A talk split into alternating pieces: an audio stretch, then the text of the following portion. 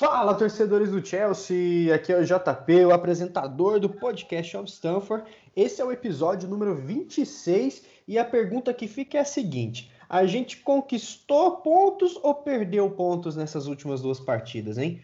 Vamos descobrir que a mesa hoje está recheado de comentaristas top para debater sobre o nosso Chelsea da Massa. Temos aqui direto da Angola o Leonardo participando com a gente. Salve, Léo! Ora viva, boa noite a todos os torcedores do, eh, do Blues of Stanford. É uma honra estar aqui a falar para vocês depois de algum tempo. E vamos nessa, temos muita coisa para falar. Maravilha. O Alan também, como sempre. Salve, Alan! Salve, salve JP, salve Léo, salve Atílio, salve a todos os torcedores do Chelsea que estão acompanhando a gente aí. Dois jogos, dois empates, muita coisa para comentar. E sem mais delongas, vamos para mais um podcast. Vamos que vamos. E como nem tudo é perfeito, como a vida não faz carinho, o Atílio tá de bem com o Mengão, mas de mal do Chelsea. Sabe, Atílio? Fala, galera. Fala, pessoal. Alan, Léo, JP. É, com o Mengão a gente está em outro patamar e com o Chelsea a gente está querendo chegar nesse outro patamar, mas até lá tem muito trabalho ainda pela frente e a gente vai trocar ideia um pouquinho sobre esses jogos agora. Boa.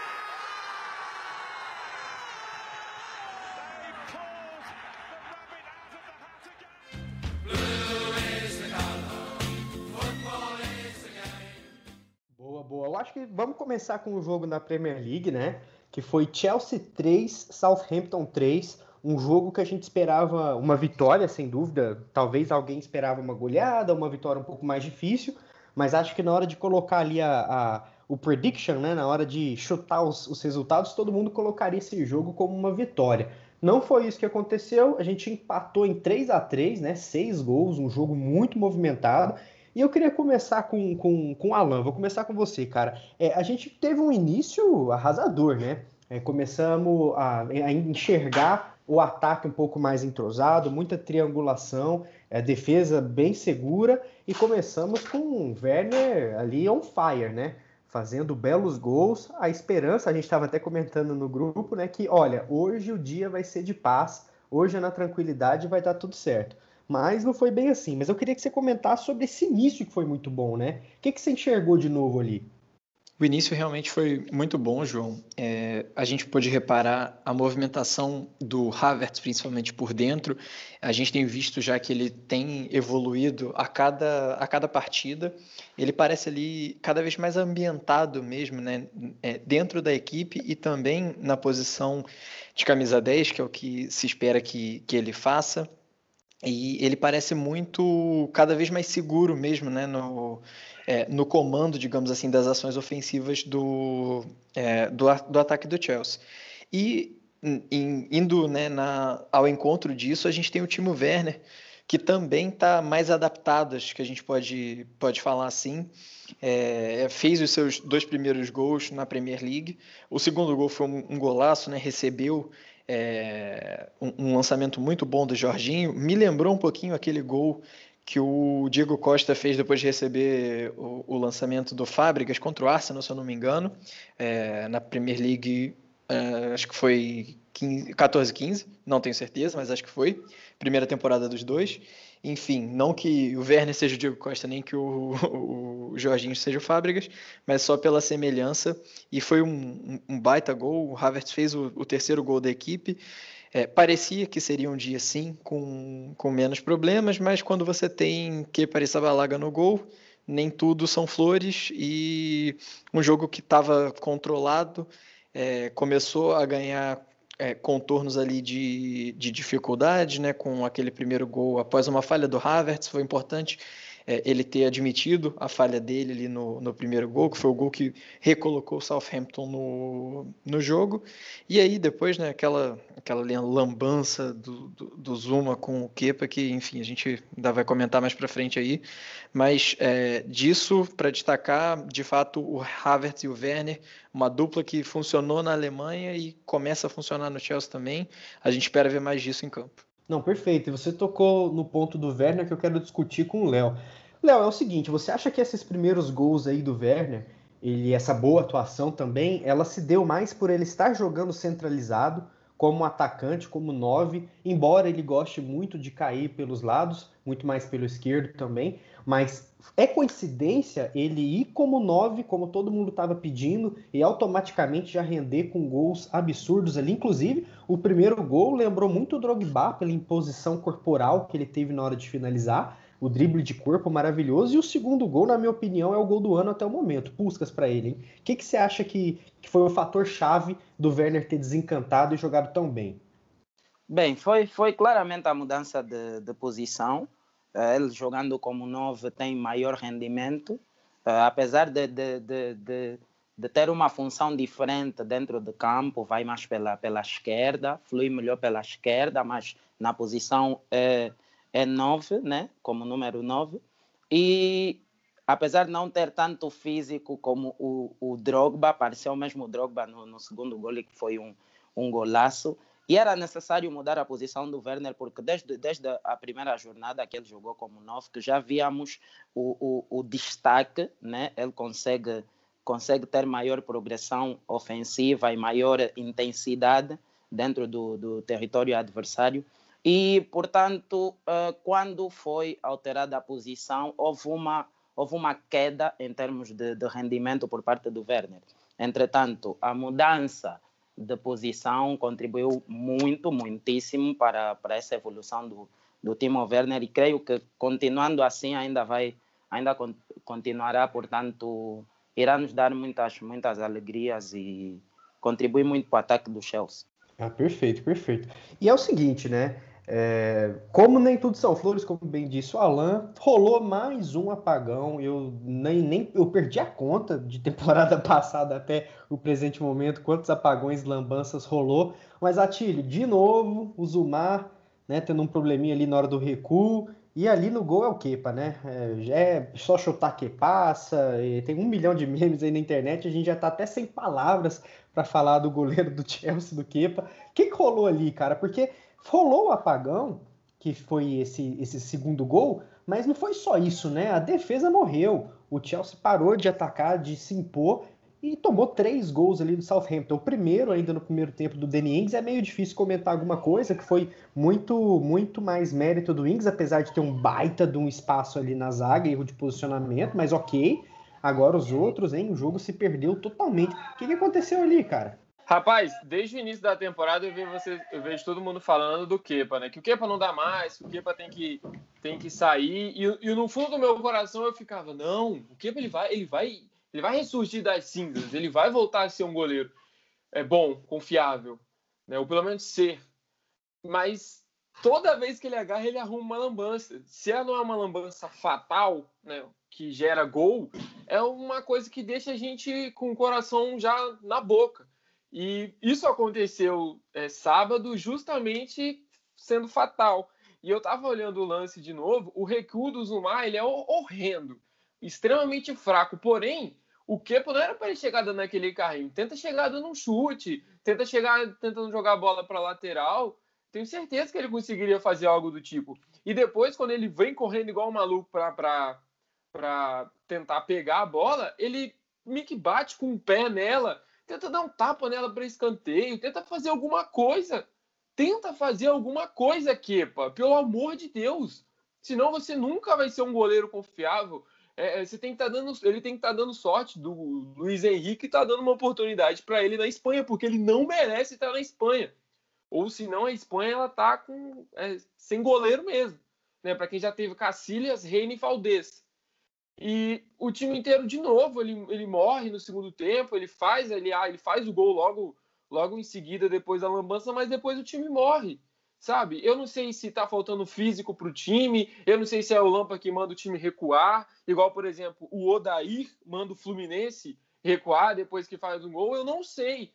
Mas não pode acontecer isso. O time tem que continuar pelo menos com a bola, trocando passes. Né? Você se defende com a bola nos pés. E nem isso o Chelsea está fazendo. E nem fez sábado. Boa, boa, pessoal. É verdade. Inclusive, né, eu ia destacar essa dobradinha do Havertz e Werner que deu muito certo na Alemanha, que está dando certo no Chelsea. Eu acredito que vai dar muito mais ainda. Só que isso me leva ao próximo ponto, que é a pergunta que eu vou fazer para vocês da mesa. foi um ponto perdido ou um ponto conquistado, né? Começando por mim, eu acho que foi um ponto perdido no número ali, porque quem quer ser campeão não pode, com todo respeito ao Southampton, que é um time muito enjoado. Você tem o Danny Ings ali, que é um cara super, super chato, bate o tempo todo ali, cisca, um centroavante muito bom. Quem quer ser campeão não pode empatar com o Southampton em casa, com todo respeito ao time do Saints. Eu acho que pode ser conquistado dentro de campo, porque a gente conseguiu fazer o terceiro gol depois do empate com o Havertz, mas depois, mais uma vez, a gente tomou um gol ali num chute que os caras acharam e a bola entrou. Então, traçando esse paralelo, eu acredito que foi um ponto perdido numericamente falando, mas dentro de campo, tentando ser um pouquinho otimista, pode ter sido um ponto conquistado. Mas de fato foi desastroso, né? Então, Atilho, o que, que você acha? Passando a bola aí para você. Cara, para mim foi um ponto perdido, porque o time ele abriu 2 a 0 e aí vem duas atrapalhadas, uma do Havertz ali tentando sair jogando, errou a zaga saindo, pegou desprevenido, e outra bobeada depois de Zuma e Kepa,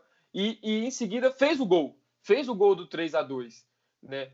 E no final toma aquele gol assim, sabe? No final, no final mesmo, no, praticamente no último minuto, o time toma o gol. Né? Já estava com a vitória já em mãos e era só se organizar direitinho para não levar, né? E esse aí com os três pontos em casa. E em casa o Chelsea geralmente é muito forte, né? Em casa é o nosso forte. Né? Stanford Bridge é a nossa fortaleza, é a nossa muralha. E empatar do jeito que empatou na minha opinião, foi um ponto perdido sim, a não ser que esteja alguma coisa lá na cláusula do, do novo patrocinador que tem que ter três gols no jogo. Pelo menos três gols.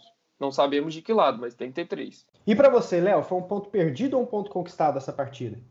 Para mim foi, foi claramente, na minha perspectiva, foi um, um ponto perdido, porque faltou-nos a capacidade de matar o jogo. Nós estávamos com uma vantagem de 2 a 0 e não era uma vantagem ilusória, era específica, era justa, porque nós estávamos claramente melhores no jogo. Então faltou-nos aquela capacidade de matar o jogo e, e aos poucos fomos, portanto, uh, dando esperança ao Southampton. Claramente que, que, teve um erro do Havertz, né, que portanto, portanto perdeu a bola no, uh, na, na, na, na, nossa, na nossa área defensiva mas ainda assim, ainda assim eu acho que nós poderíamos ter feito melhor ainda na primeira parte.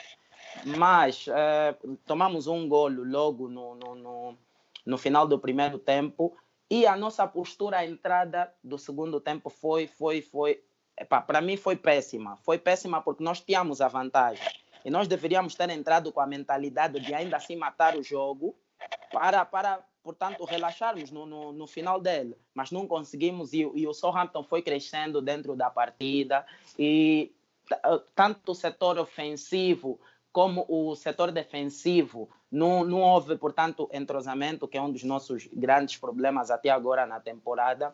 E fora as, as, as cagadas do Zuma, do Kepa, isso, portanto, gerou gerou uma dificuldade extrema por parte de, de, de todos os setores dentro do campo e acabamos por, por, por perder, portanto, o controle que nós tínhamos na primeira parte do jogo.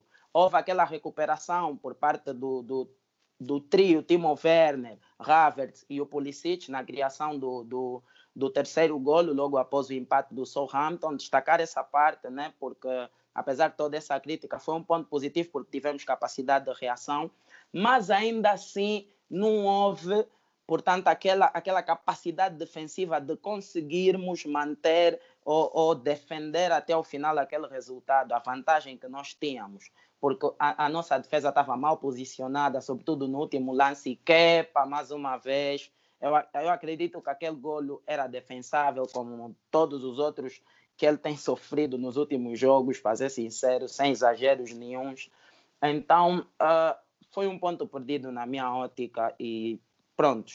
Não, acabamos por levar um ponto, mas poderíamos ter levado três, numa campanha que tem sido difícil para todos os nossos adversários e seria importantíssimo, de, de, seria importantíssimo para nós termos é, conseguido essa vantagem contra o Southampton. Então foi um ponto perdido. E para você, Alan, acho que comum acordo também, né?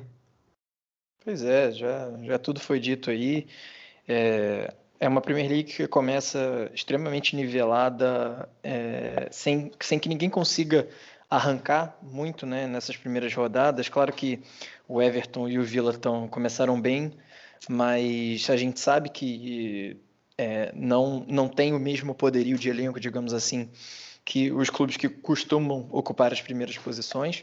Então, nesse sentido, tanto esse, esse empate com o Southampton, quanto o empate quanto o contra o West Bromwich também, que foi outro 3 a 3 e foi permeado por erros defensivos nossos, são é, são pontos perdidos muito mais do que pontos conquistados, né? O, o fato da gente ter elenco para é, eventualmente reverter situações adversas e tal, e ainda assim acabar entregando, não, não, não é bom. Só significa que a gente precisa ter mais atenção a esses detalhes.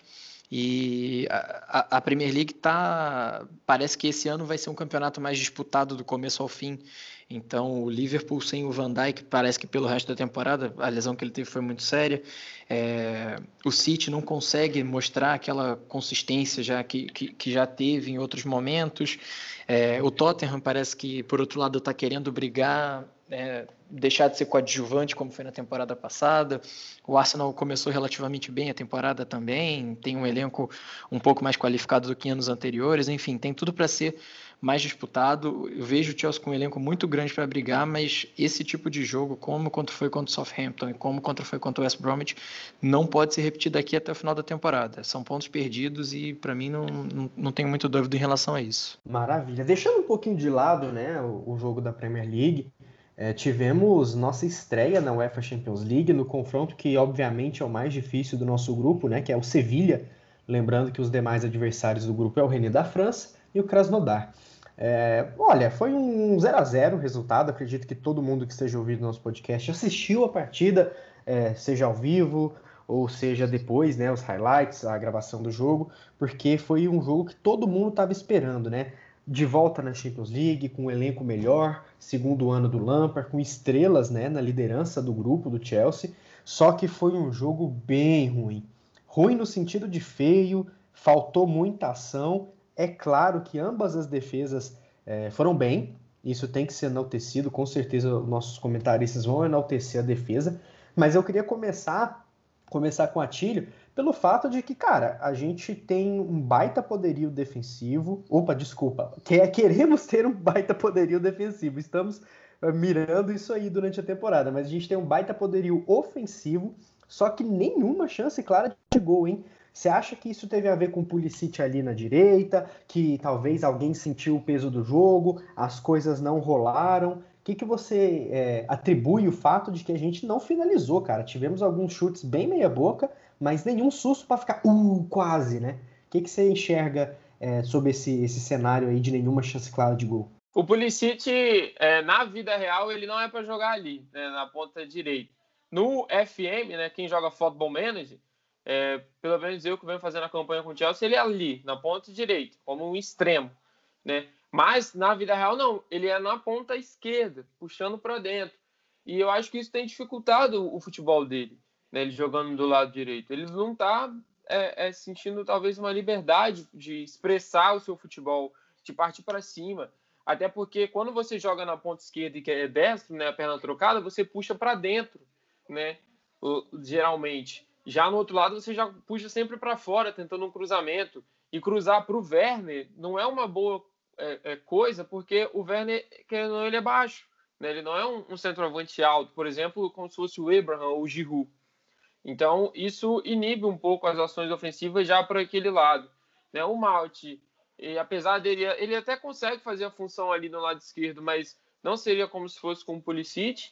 E eu acho que a defesa do Sevilha ela sobressai porque é um time muito mais ajeitado. Não acho que seja, é, não tem um elenco melhor.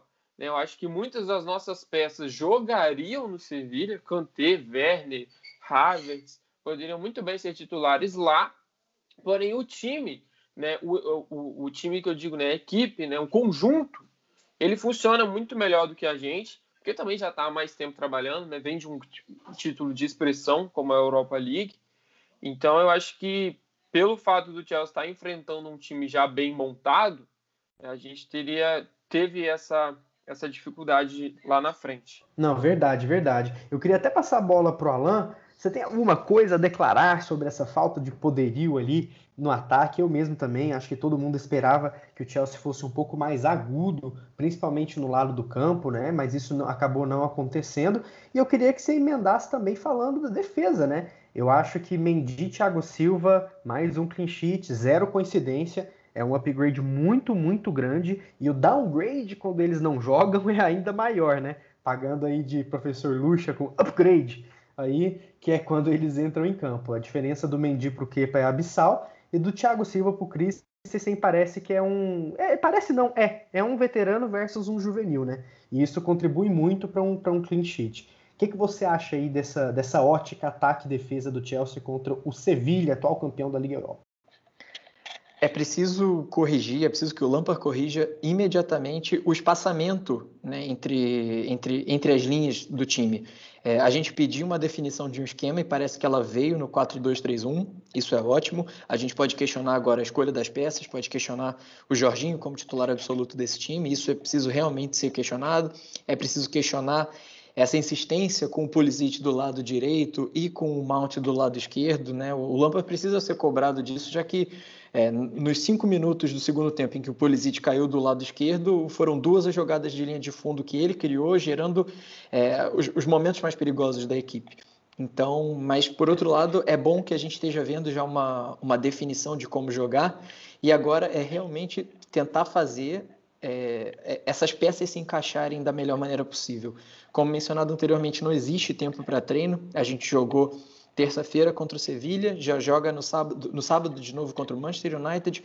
É, são jogos super complicados. Na semana que vem, na quarta-feira, já tem o Krasnodar. Não me lembro agora se é em casa ou se é na Rússia, mas enfim, são jogos já complicados, são jogos que demandam que nós consigamos o resultado e o tempo para treinar ele vai sempre ficando em segundo plano. Então, tem que ser na base da conversa, tem que é, ter esses jogadores ali que vão é, fazer a equipe funcionar dentro de campo, mas o Lampard está precisando enxergar um pouco melhor as peças que ele tem e como elas devem funcionar dentro de campo. A gente está vendo que o Jorginho é, ele pode ser útil em certas situações de jogo, não em todas as situações, nem em todos os jogos contra o Sevilha, é, ele não conseguiu jogar contra o Southampton a partir do, do segundo tempo, que foi quando o Southampton adiantou a sua marcação e foi é, fazer a pressão nele na saída de bola. O time parou de jogar completamente e não dá para continuar com ele desse jeito.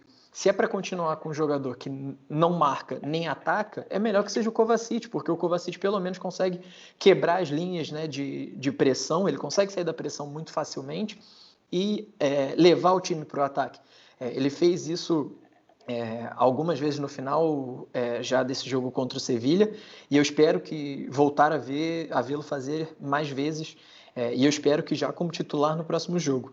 Mas o clean sheet veio, isso é extremamente importante, como vocês já mencionaram, não é coincidência, e eu queria só, é, é, com o fato né, de, de Thiago Silva e Mendy estarem de volta, eu queria só mencionar a partida que fez o Rhys James que foi extremamente importante. Todo mundo é, tem algumas dúvidas e é natural que tenha em relação à, à capacidade defensiva dele. O Aspilicueta é um, é, é, um defensor muito mais completo do que, do que o Reese atualmente, mas o Reese agrega tanto, é, agrega mais no ataque, né? Isso não, não há muita dúvida. E a partida que ele fez contra, contra o Sevilha foi muito boa, é, fez com que a gente não, não sentisse realmente saudade do, do nosso capitão. E eu espero que ele mantenha, seja que ele mantenha a, a condição de titular. Gosto muito do, do Aspilicueta, mas o momento atual na lateral direita é do Reese. Não, verdade. Inclusive, se os problemas eram laterais anteriormente, acho que já não são mais, né? O Reese é um jogador, é um monstro, né? Fisicamente, é, cabeça, inteligência, parece que todo cruzamento dele é, vai ser chance perigosa. É incrível como o cruzamento dele é perigoso, bate muito bem na bola um jogadoraço. E olha, para mim a contratação do momento até, até o presente momento ali, a contratação do ano é o Ben Chilwell, né? Ele não só resolveu a lateral esquerda, como pegou para ela e chamou de sua. Né? Assim, excelentes atuações, domínio muito grande da posição.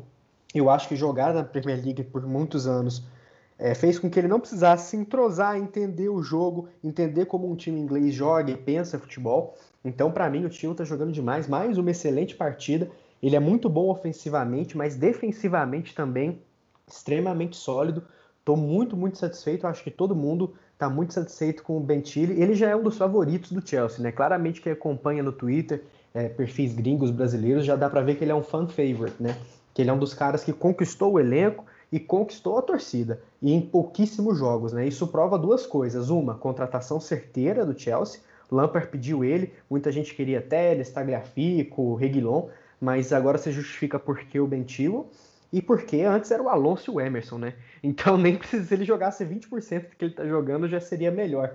E Léo, quero passar a bola para você para te perguntar o seguinte: jogar contra um time que é muito coletivo, como o Sevilha, um baita trabalho do Lopetegui, é um dos treinadores que eu mais gosto atualmente, um time que é muito bem entrosado, muito bem pensado no coletivo, explora bem suas armas principais, né, que é o Lucas Ocampos e o Jesus Navas, que é um jogadoraço, sempre foi muito fã do Jesus Navas, muito bom ver ele bem na lateral. Você acha que jogar contra um time assim fez com que escancarasse ainda mais esses nossos problemas de entrosamento? Porque a gente estava até bem na Premier League, nossos erros eram mais individuais, eram falhas defensivas. Mas agora contra um time muito entrosadinho, bonitinho, é, deu ruim, cara, não foi muito legal. O que, que você acha?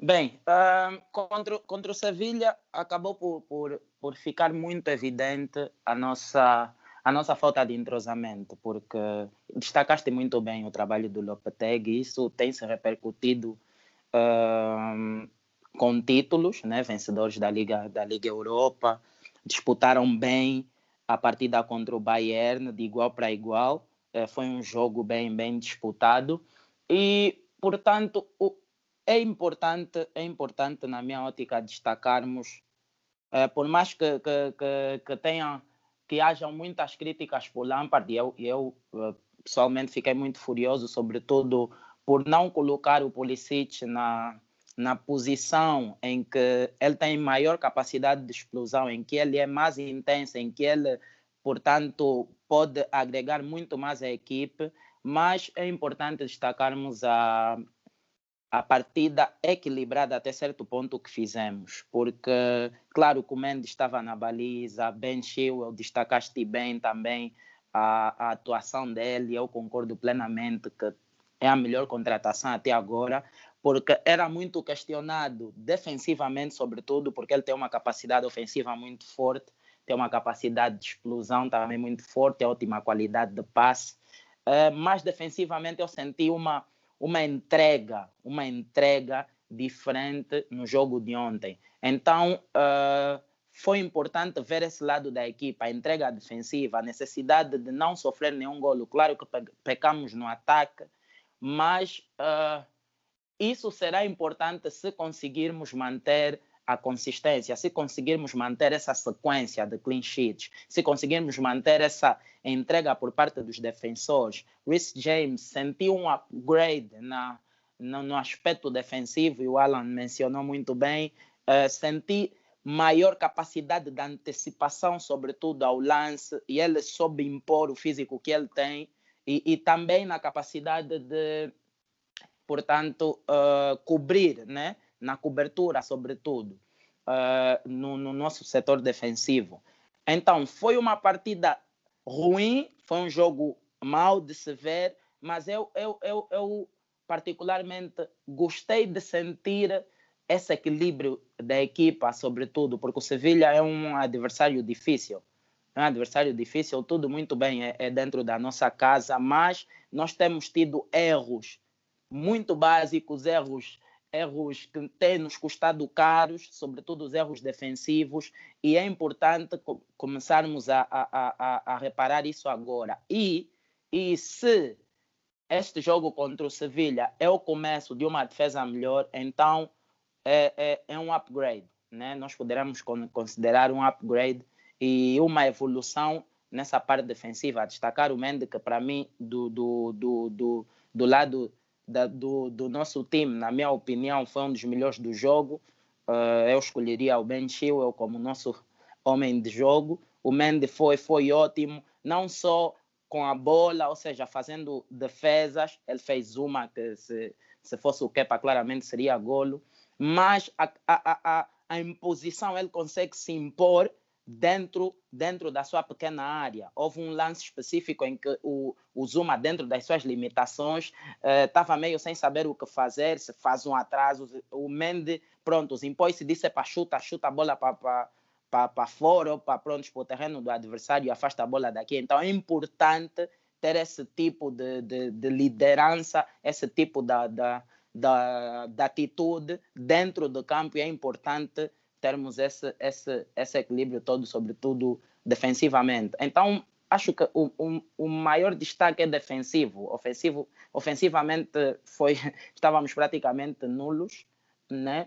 mas uh, defensivamente tivemos, tivemos uma partida bem equilibrada e, sobretudo, só, só, só aspiro que seja de forma contínua, que continuemos assim, né? Uh, e sem lesões, sobretudo, porque claramente uh, esse quarteto defensivo, uh, mencionando se calhar a oscilação entre o Rhys James e o Azipilicueta, mas uh, esse quarteto defensivo uh, traz maior segurança para a equipa e acredito que de um jeito ou do outro vai acabar por catapultar uh, ofensivamente a equipa, porque ofensivamente nós somos muito fortes e é claramente o, o nosso lado mais forte também.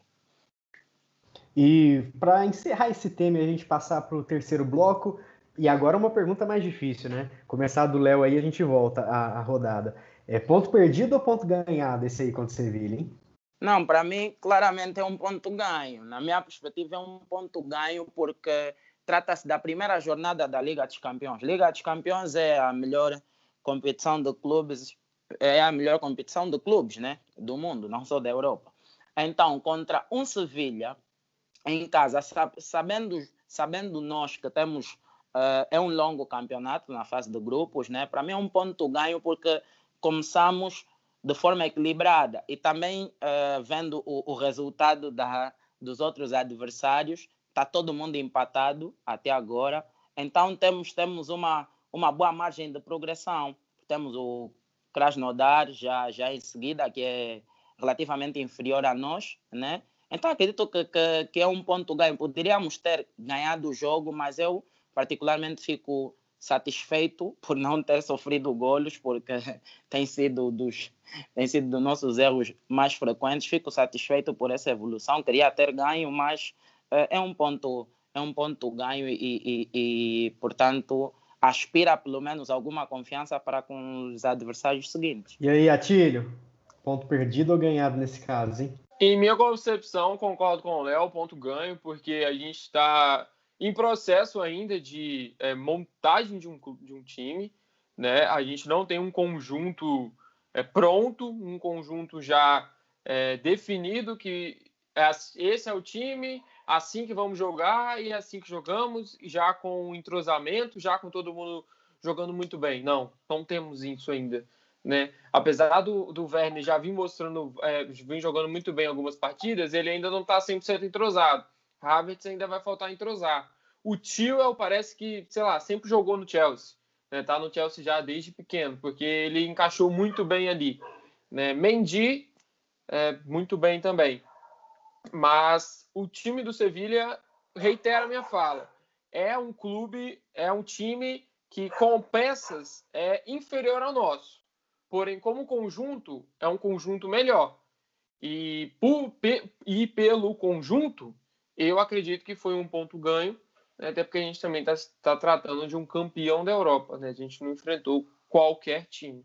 Mas o Sevilha não é um super clube, como muitos muitos falam. Vai com os relatores aí, Alan, para a gente passar para o terceiro bloco? Sim, sim, eu acho que de fato é o jogo mais complicado do grupo, mesmo sendo dentro de casa o Sevilha é hoje uma equipe mais pronta né, do, que o, do que o Chelsea, teve algumas baixas da temporada passada para essa, mas teve, por exemplo, contou com o Rakitic, que é um cara que comanda bem o meio campo ali para eles, é um time que hoje é, tá claramente tem uma proposta de jogo mais bem definida, é, dificultou muito a vida do Chelsea.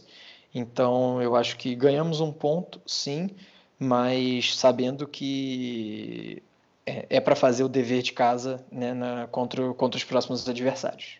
Eu também acho que foi um ponto ganhado pelo contexto do jogo e pelo tudo que, que vocês falaram. Acho que se fosse um, resultado onde a gente tomou, é, finalizou 200 vezes, amassamos os caras, poderia ser um ponto, ponto perdido, mas pelo que foi a história do jogo, concordo plenamente. Pessoal, eu quero falar o seguinte: coletiva pós-jogo do Lampard, né? Eu acho que, que é um tema bacana para a gente discutir, principalmente porque trata-se da primeira partida do, do nosso principal objetivo, que é ir bem na Champions League, né? Tentar beliscar, ir longe, tentar ir longe nessa competição. Quem sabe sonhar, né? Sonhar nunca é demais. Eu acho que se a gente não sonhasse, a gente nem estaria aqui. Mas é, houveram algumas reações muito interessantes no que foi falado pelo Lampard, né? O Frank Lampard ele, ele falou que, que o Sevilla é um top team, né? E que poderia disputar o título da Champions League. E vi muita fanbase também nas redes sociais falando que deve se respeitar o Sevilha, que não jogou com qualquer um, que é um top team, que é um time que também não vai chegar lá e vai ganhar como se nada. É, eu queria saber de vocês, né? Eu vou começar com, com o Léo. É, bate bola, jogo rápido. O Sevilha é um top team na Europa ou esse termo tá banalizado, cara? Porque ao meu ver, se o Sevilha é um top team, o Bayern é o quê? Um all-star team aí? Não sei. Eu acredito que Sevilha é um excelente conjunto, mas top team na Europa, eu acho que é passar um pouquinho o pano pro que foi a partida ruim que a gente fez, né? O que, que você acha? Bem, parecendo que não, uh, para analisar esse tipo, esse tipo de contexto, isso, bem, nos remete a duas situações. Como é vista a Liga Europa hoje em dia, uh, e como, portanto, e, e, e qual é exatamente a diferença comparativamente à, à, Liga dos Campeões, né? Eu acho que é que é, de uns anos para cá já foi já foi bem, bem, a diferença já foi enorme, mas hoje em dia tem tem sido reduzida aos poucos, claramente que a Liga dos Campeões é, portanto, a, a maior competição, reitero isso, mas, portanto, o, a Liga Europa tem sido vista de outra forma, já já há mais competitividade dentro da Liga Europa. Então, acredito eu que o pessoal tem, uh, tem colocado o Sevilha nesse patamar por causa dessa competição europeia.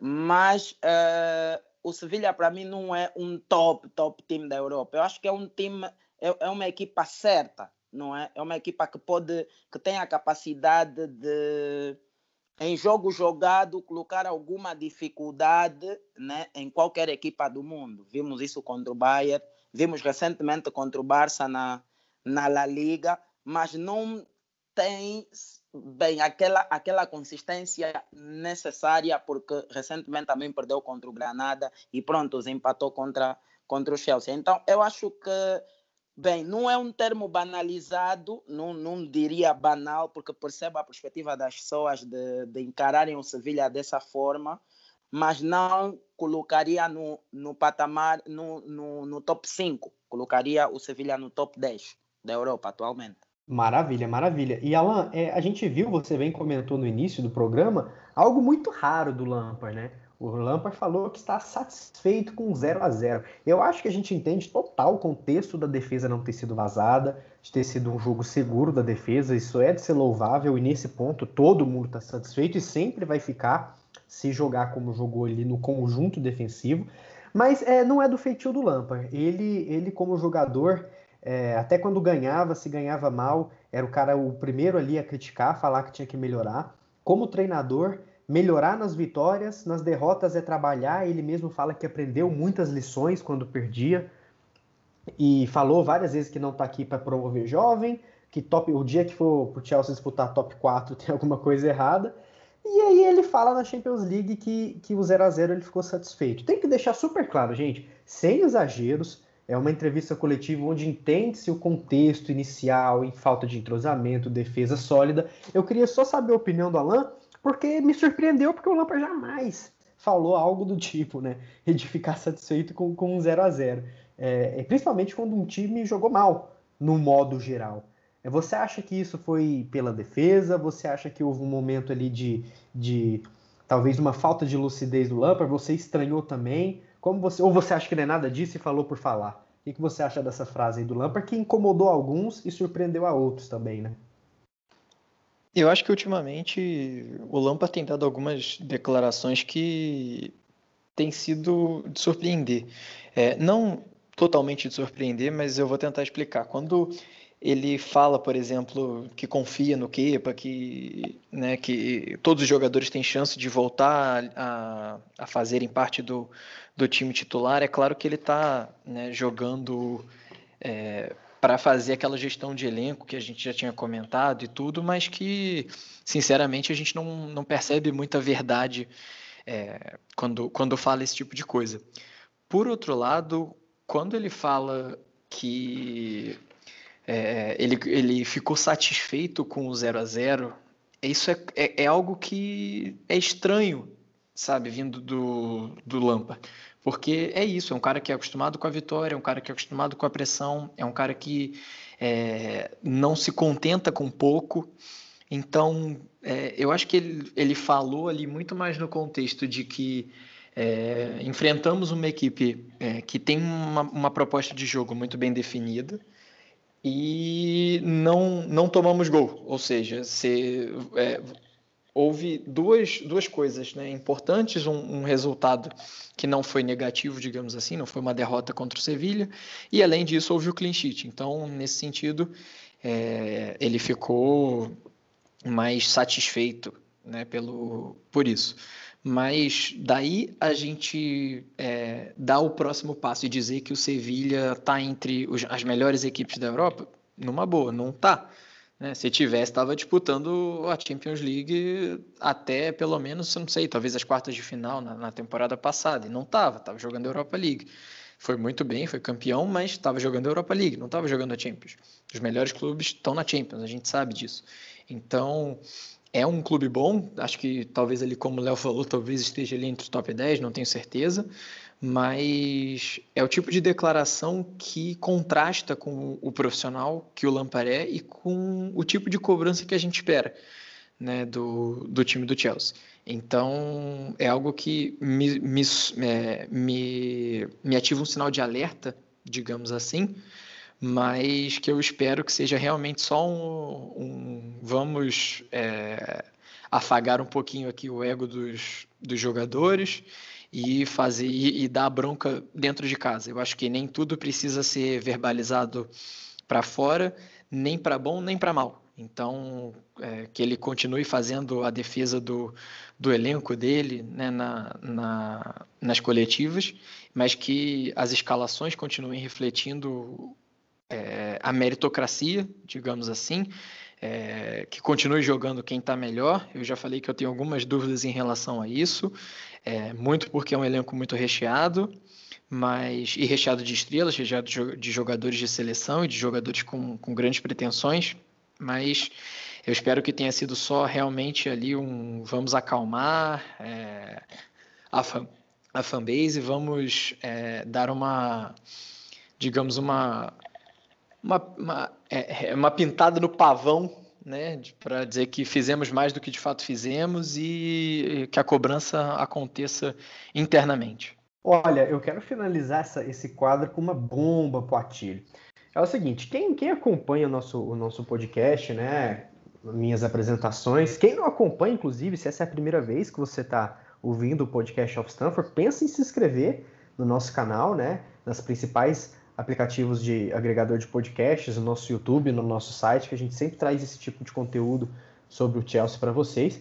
Mas quem acompanha sabe que eu, eu, gosto muito da discussão que vai além da bola na rede, sabe? Eu sempre fui muito apaixonado por postura corporal dentro de campo, principalmente pós-derrota, pela abraçadeira de capitão, pela liderança, pelo que o jogador fala pós-jogo. Isso na Europa, né? Porque no Brasil, 99% das vezes a gente sabe o que, que o jogador vai falar mas na Europa os técnicos, o Klopp, o Guardiola, o Lampard, o Ancelotti, eles sempre dão entrevistas muito lúcidas que eu sempre gosto de ver. E, e alguma coisa, eu, eu, notei uma coisa muito interessante na, na, nossa fanbase, né? Que o Alan falou que a gente tinha que acalmar e eu vou passar essa bucha pro Atílio, hein? Olha lá o que você vai falar, hein, cara, que senão você já sabe que o hate vem pesado. Mas é o seguinte, a gente jogou mal na Premier League alguns jogos e o foco desse mal foi a defesa. E quando isso acontece, o Lampard fica possesso nas entrevistas, né? E a fanbase já sobe um hate absurdo, fala que o Lampard tem que sair, que não é possível e tudo mais. Aí agora a gente jogou mal na, Premier, na, na Champions League, onde o foco desse mal foi o ataque, né? Que não rendeu, que não jogou nada. Aí o Lampard diz que está satisfeito com 0 a 0 e a fanbase coloca o Sevilha na prateleira lá em cima, que tem que respeitar, que não é qualquer time, que os caras são excelentes e releva. Cara, eu, eu não estou entendendo, eu acho isso muito confuso. Por que quando a defesa vai mal na Premier League é hate e como agora o ataque foi mal na Champions League é relevado porque o Sevilha é top team, sendo que a gente sabe que não é. Como você vê essa diferença na, na nossa fanbase, cara? É, o Sevilha não é top team, coisa nenhuma, né? É, tá, eu tô olhando aqui o ranking do IFFHS, só que isso é de 2019, né? O Sevilha não tá nem no top 10. Talvez se fizer o de 2020, pode ser que ele esteja sim no top 10. É, o Flamengo, inclusive, está em quarto lugar, bem pelo que conquistou, merece. Mas falando de Chelsea, eu acho que talvez é, seja pelo fato das novas peças, né, do Werner, do Havertz ainda estarem se encaixando, porque ele tem o pupilo dele que é o Mount, né, então talvez ele não queira descarregar tanta coisa assim para cima do Mount, né, o Pulisic agora numa posição não diferente, né, mas numa posição que não é, era o habitual dele no Chelsea, o Ziyech é, chegando, talvez ele não queira colocar nas costas desse pessoal tanta pressão assim, porque o ataque do Chelsea acho que nunca foi tão pressionado, né? De não, temos que ter um ataque maravilhoso, que não sei o quê. A gente sempre foca muito na zaga. Então, e aí ele já aproveita nesse embalo e já descarrega tudo em cima da zaga também.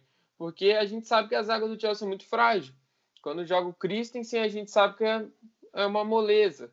Quando joga. O, Rudiger, felizmente, não está jogando, mas quando jogava o Rudiger, a gente via que era ia ter uma atrapalhada na zaga né? Agora essa atrapalhada parece que está vindo pelo Zumar, né? Uma inconstância do Zumar. Partidas boas, partidas ruins. É, o Thiago Silva vem para botar ordem na casa. Eu torço muito que o Thiago Silva ele consiga botar ordem, que ele consiga é, ajudar os outros a, a, jogarem melhor, né? Toda, toda, toda a linha ali. E o Lampard também jogou com, com o Terry, como me lembra o nosso querido generoso. Né? Então, quando você joga com o Terry, que já foi eleito o melhor jogador da Premier League, se eu não me engano, que já fez parte do time do ano da UEFA, time do ano da FIFA, né? Pô, você sabe o que é ter um zagueiro bom. Zagueiro bom não, um zagueiro top. Né? Um dos melhores zagueiros do mundo na história. Talvez o melhor zagueiro inglês da história, né? Então a cobrança ela é pertinente, ela é correta, só que você também tem que cobrar do seu ataque quando o seu ataque não vai bem. Você não pode focar só de um lado. Você não pode passar pano de um lado e, e, e, e do outro você né, é, cobrar.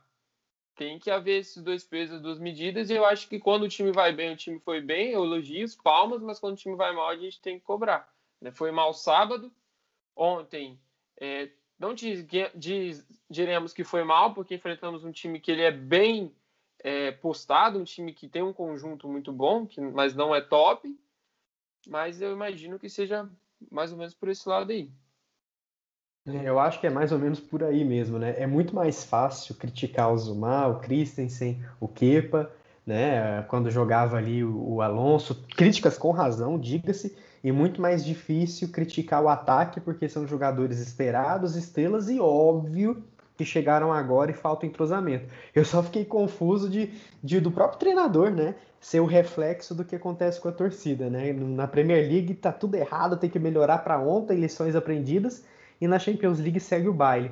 Eu acho que o que mais me incomoda mesmo é o fato de colocar o Sevilha como um super time. É um time entrosado, mas estão falando aí que esse Sevilha hoje bate qualquer um. Calma, né, gente? Até porque o Sevilha também não fez nada na partida. Deu um baile coletivo, um baile territorial, mas não chutou mal, chutou muito ao gol também. Foi uma partida segura defensivamente de ambos, mas faltou um pouquinho de jogo jogado, como diria o outro, né? Mas é isso aí.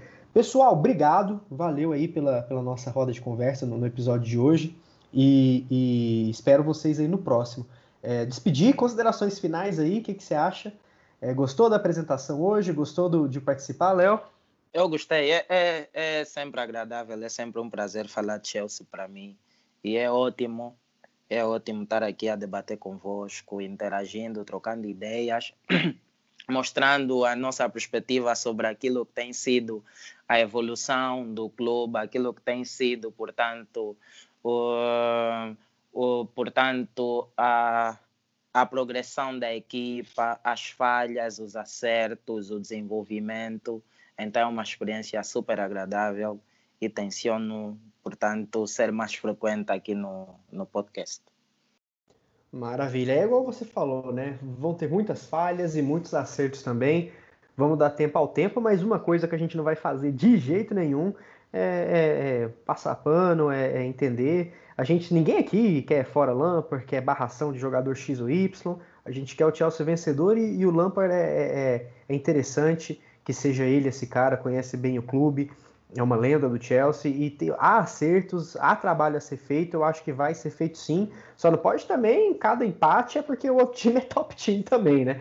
Acho que a gente tem que, que, que entender que, que o Chelsea quer muito mais e nós, como os torcedores do Chelsea, é, a gente quer muito mais. Essa cultura pós-Abramovich é de querer muito mais, é de resultado. Às vezes, imediatismo pega, é, torcedor é passional, mas a gente entende que, que é possível. Se a gente achasse que não era possível, para quê, né? Para que a gente estaria aqui, né? Não, Alan? Valeu pela presença, meu caro. Muito obrigado, João. Obrigado, Léo e Atílio, pela participação aí também. É, sem dúvida, a gente sabe que o investimento que foi feito é para melhorar muito a equipe. A gente precisa achar realmente um equilíbrio entre defesa e ataque. Isso foi algo até que o Fernando Campos falou no, no podcast de análise do grupo da Champions e, de fato, é o que a gente percebe muito. É um, é, é, tem muito repertório para ser desenvolvido na frente, é importante a gente lembrar disso. É, não é que já esteja pronto, o ataque já está pronto, porque não está. Tem muitas opções, tem muita gente boa, mas é preciso encontrar é, fazer essas peças funcionarem bem juntos e, a partir disso, fazer todo o conjunto funcionar. A gente tem tido algumas dificuldades aí com, é, com a zaga, a gente espera que, de fato, é, o Mendy chegue para ser o dono da posição. A gente sabe que o Thiago Silva, por exemplo, aos 36 anos, não vai jogar todas as partidas e a gente precisa que, quando ele não estiver, que haja confiança em quem entrar no lugar dele.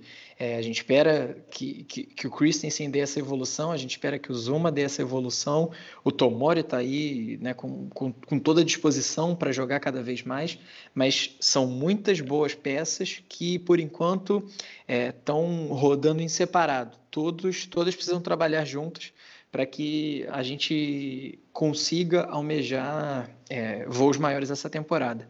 E dito isso, é torcer para a vitória já contra, contra o Manchester United. É, foi um adversário extremamente complicado na, na última temporada. Nós perdemos três jogos para eles, ganhamos apenas um.